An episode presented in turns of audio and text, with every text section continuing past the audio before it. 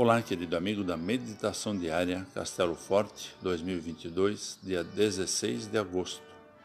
Hoje eu vou ler o texto de Geraldo Graff, com o título Exercício de Liderança 1.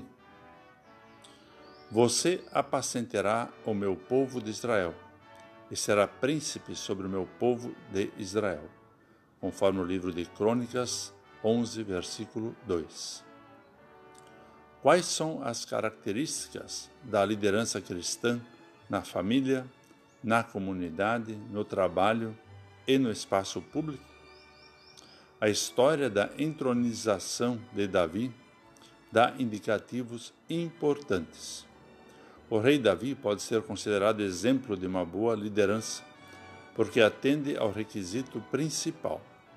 Ele se entende como aquele que foi chamado e enviado por Deus para pastorear o seu povo. Pastoreio não significa domínio, exploração, opressão e corrupção. Essas são práticas de falsas lideranças que distorcem a missão dada por Deus. Pastoreio significa serviço, desprendimento, dedicação e sacrifício pessoal em favor das pessoas por quem se assume responsabilidade. O melhor exemplo de pastoreio é dado por Jesus Cristo, que colocou tudo isso em prática. O bom pastor cuida das ovelhas e arrisca a própria vida para defender o rebanho. Cada ovelha é importante e nenhuma deve ficar perdida.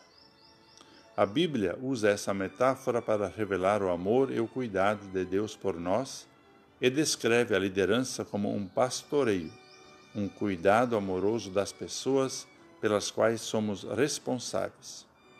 Quem exerce liderança deve se sentir chamado e enviado por Deus para esse pastoreio e praticá-lo com humildade e amor. Como você entende a prática dessa missão? Tendo responsabilidades na família, na comunidade, no trabalho, no cargo público? Como Deus nos chama e envia para o pastoreio, devemos exercer a liderança conforme o exemplo dado por Jesus Cristo. Vamos orar. Pai Celestial, tu nos fizeste novas pessoas no batismo. Agora faze de nós a tua luz no mundo para que em outros brilhe a luz de Jesus. Amém. Aqui foi Vigan Decker Júnior com a mensagem do dia.